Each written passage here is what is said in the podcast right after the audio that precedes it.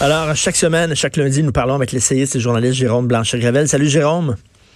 Salut Richard. Écoute, je te lance sur une affaire, là, mais il y a 30 ans aujourd'hui, euh, c'est la chute du mur, il y a 30 ans. Euh, tu sais, quand, quand la, démocratie occidentale se battait contre le communiste, euh, je trouve qu'on défendait nos valeurs. C'était important, les valeurs de liberté, les valeurs de, de débat, de, bon, liberté d'expression contre le monde communiste. Mais maintenant que on a perdu notre, notre ennemi qui était en face, on se retrouve un peu comme Batman qui a, qui a perdu le Joker, qui est tout seul dans son coin et je trouve que finalement, on, défend moins nos valeurs depuis ce temps-là, étant donné qu'on n'a pas un ennemi en face de nous.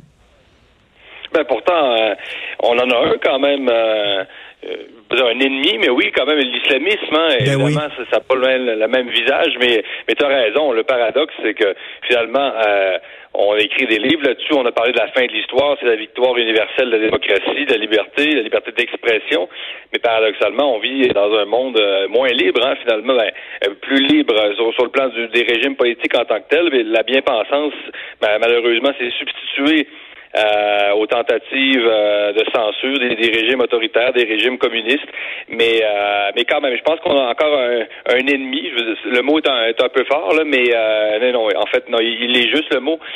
L'islamisme, c'est quand même assez solide. L'État islamique, bon, avec Baghdadi, on, on, a réussi à le traquer, à, l'assassiner. Les États-Unis ont réussi leur coup.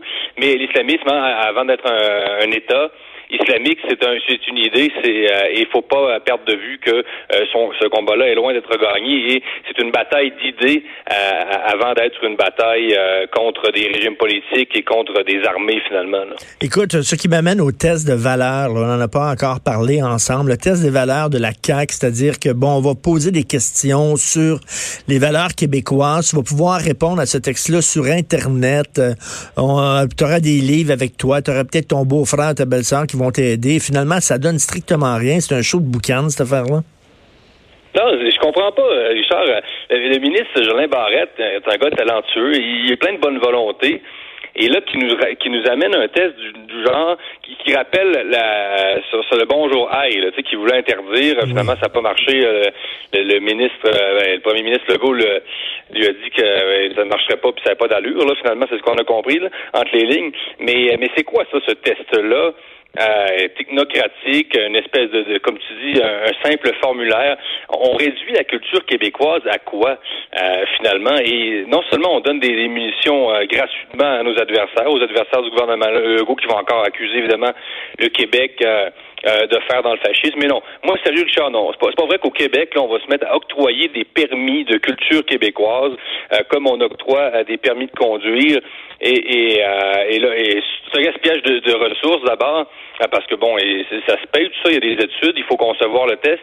Et euh, non, ça, ça, va absolument, ça, ça, ça dit rien sur le Québec, ça dit rien sur les immigrés. C'est un test qui peut être contourné. Les immigrés peuvent mentir de toute façon. Et je pense que le Québec et les immigrés méritent mieux que cette espèce de de, paperasserie euh, bureaucratique qui ne dit rien sur notre nation et notre culture. Ben exactement. Puis ça dit aussi entre les lignes que les immigrants auraient peut-être des problèmes avec nos cultures, nos valeurs. Or, écoute, je m'excuse, mais il y a plein de Québécois de souche qui s'appellent Tremblay, euh, qui, qui, battent leurs femmes, euh, qui, euh, qui sont extrêmement sexistes, qui sont misogynes. Je veux dire, SNC Lavalin qui a fait venir le fils de Kadhafi qui a payé des putes. Parle-moi pas de valeurs. Là, c'est comme, c'est comme dire, nous autres, on respecte nos valeurs, mais vous qui venez de l'extérieur, hum, on, a des doutes. On va faire passer un test. Je veux dire, ce test-là, on devrait le faire passer aux Québécois de souche aussi. Ils connaissent-tu leurs valeurs parce qu'ils les respectent? Tu sais, ça fait comme ah eux. Ils ça? Ben oui, ça, ça c'est clair, c'est un argument. C'est et comme si des des Québécois de souche entre guillemets qui effectivement peut-être passeraient même pas le test. Euh. Ben oui. Et de toute façon, Richard, il y a des gens qui conduisent sur la route, là, ils ont leur permis de conduire, ils l'ont peut-être passé à 85% Moi, je me rappelle d'avoir fait ces, tests-là. Puis, je veux dire, c'est pas parce que tu as un permis de conduire que tu chauffes bien ton char, ok, en, tant que québécois. Donc, c'est pas parce que tu as un permis de culture québécoise tout d'un coup que tu vas te mettre à écouter Paul Piché. Puis, écoute, j'ai entendu des gens sur les réseaux sociaux, ils ont dit non, non, le test est pas assez costaud. Il faudrait le bonifier. Il faudrait qu'on inclue euh, des fautes, euh, des, des questions sur des artistes québécois. Donc, connais-tu les cowboys fringants? Non, tu rentres pas au Québec. Non, mais tu vois, on va faire rire de nous. Là, sérieux, on va faire rire de nous. Tu connais pas Céline? Tu connais pas Céline Dion? rentre pas au, au Québec. tu, seras, tu seras pas un bon Québécois. Donc, non, écoute, on, peut, on, peut, euh, on peut déplorer effectivement le fait que, bon, il y a certains immigrants qui sont vraiment encore connectés à la culture de leur pays d'origine. Ils ont des satellites, ils n'écoutent que la télévision de leur pays d'origine, ils écoutent la radio de leur pays d'origine. On commencera pas quand même à forcer tout le monde à écouter des cowboys fringants puis Céline à la maison. On ils ont le droit de faire ce qu'ils veulent, là.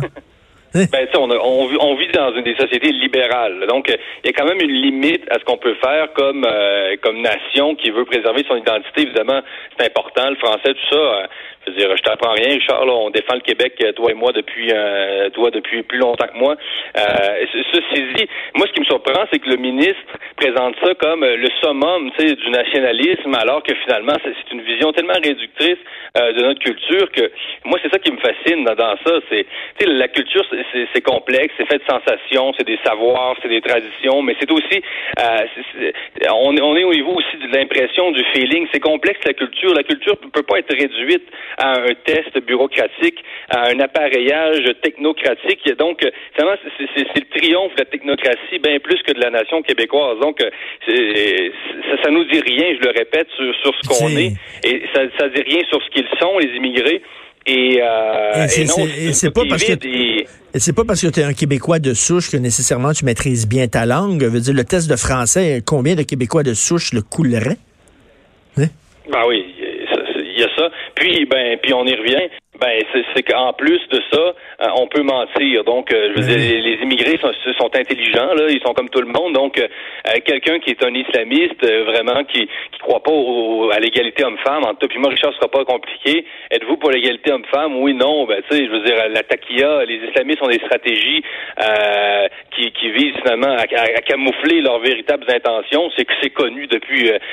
donc, donc, donc, tant qu'à faire un test aussi bidon, on, on pourra aussi bien juste faire un espèce de contrat d'adhésion. Adhérez-vous à telle valeur québécoise.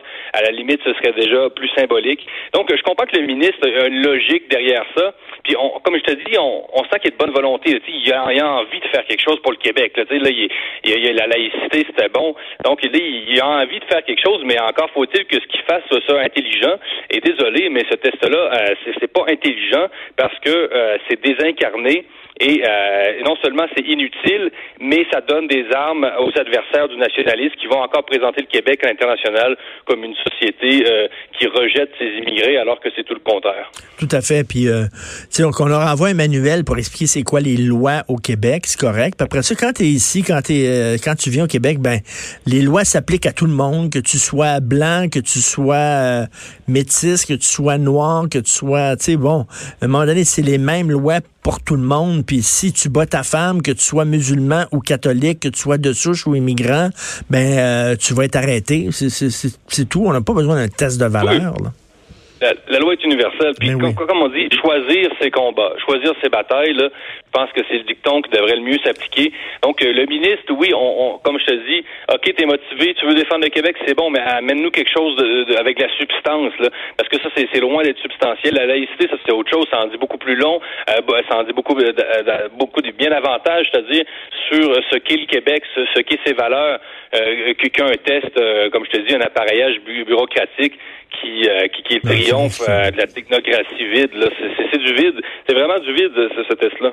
Écoute, as-tu as lu le texte de Hugo La Tulipe dans la presse? Je veux t'en parler parce que moi, je trouvais ça ahurissant, ce texte-là. Oui, je l'ai lu et pas avec grand plaisir, je te dis. non, mais tu sais, si tu as voté conservateur, c'est que tu es t'as pas d'éducation.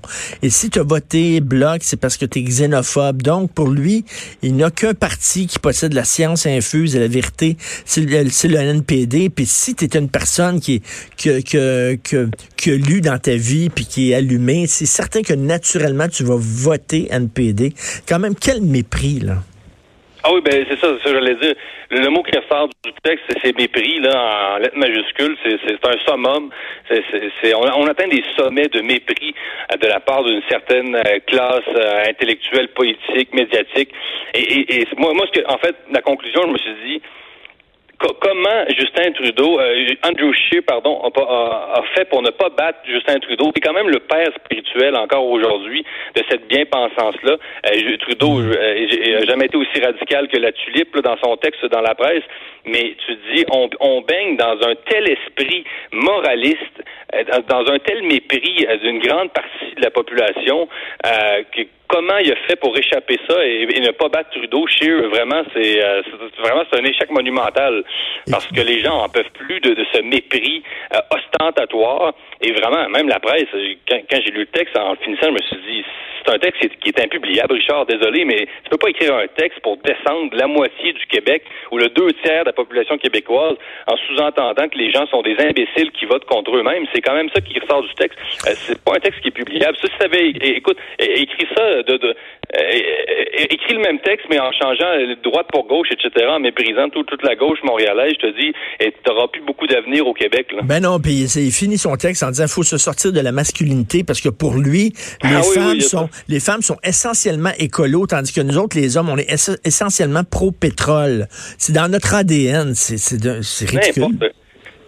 C'est n'importe quoi. Et ça, c'est l'autre paradoxe de, cette gauche postmoderne qui nous dit d'un côté, euh, les, les, sexes n'existent pas, il faut déconstruire les genres, et tout d'un coup, il nous arrive en disant, euh, le gars, il dit, les, les, hommes sont ontologiquement liés à la crise écologique. Je le cite, là, il utilise le, verbe ontologiquement.